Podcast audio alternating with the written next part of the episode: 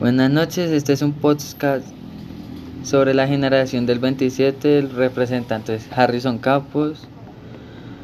que conecte la generación del 27 se denomina a un conjunto de escritores y poetas españoles del siglo, el cual se dio a conocer en el panorama cultural alrededor de 1927, con motivo del homenaje para Luis de Góngora, organizado en este año por José. Este se organizó en el Ateneo de Sevilla en el tercer centenario de la muerte del poeta cordobés y como reveló de la generación del 98, de los antecedentes de la generación del 27, tenemos al grupo literario anterior PC que sucedió allí, a la generación del 98, características por su clara orientación europista y su concepción del arte como un área separada de lo social y telefónicos sindicatos y todos esos grupos anteriores vinieron a coincidir temporalmente con los movimientos artísticos de vanguardia desde 1909 y que rompen tanto con la temática como con la técnica especial de romanticismo, realismo y su sucesor a las este, estéticas postraumáticas se sienten atraídos por los adelantos tecnológicos y sus posibilidades dando lugar al turismo, otros exploran la realidad llevándola a su descomposición como los cubistas otros usos incluyen la realidad por el mundo onírico. Esta coincidencia temporal y las características del movimiento vanguardista y eso es que los integrantes del grupo no está bien en la puerta por un arte producto de un acto lúdico y libre futuro de la capacidad intelectual y expresiva del artista que tanto los atrae. A continuación veremos las etapas en las que se vivió ese movimiento, solo se trataba de una época de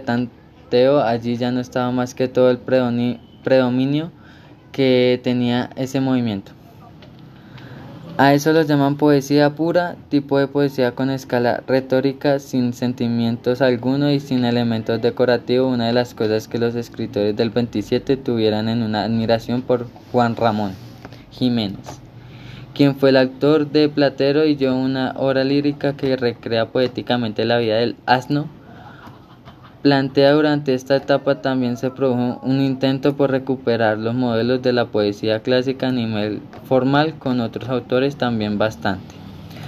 como Luis Góngora 36, eso se hace caracterizó por el para iniciar la policía, para eso los autores buscan su propia identidad. Fue durante este tiempo cuando se desarrolló uno de los movimientos literarios más importantes y este fue el surrealismo de la mano de los escritores de la generación 27. Dieron a conocer cómo mostrar los problemas de existencia que afectan al ser humano a través de ella.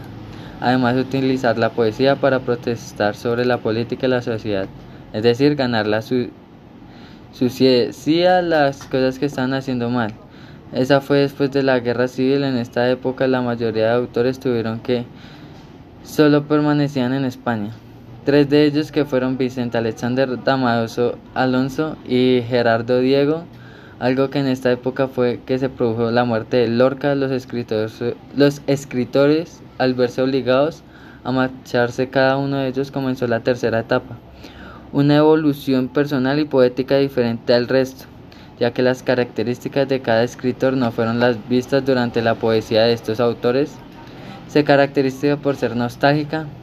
la patria perdida, así como el dolor y el abandono junto con la soledad y la sensación de haber perdido un hogar.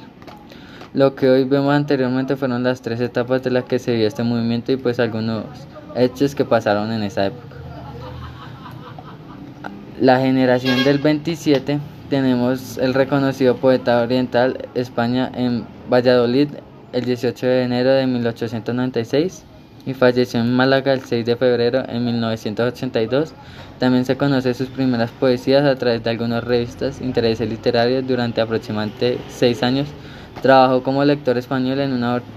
universidad para trabajo como profesor universitario.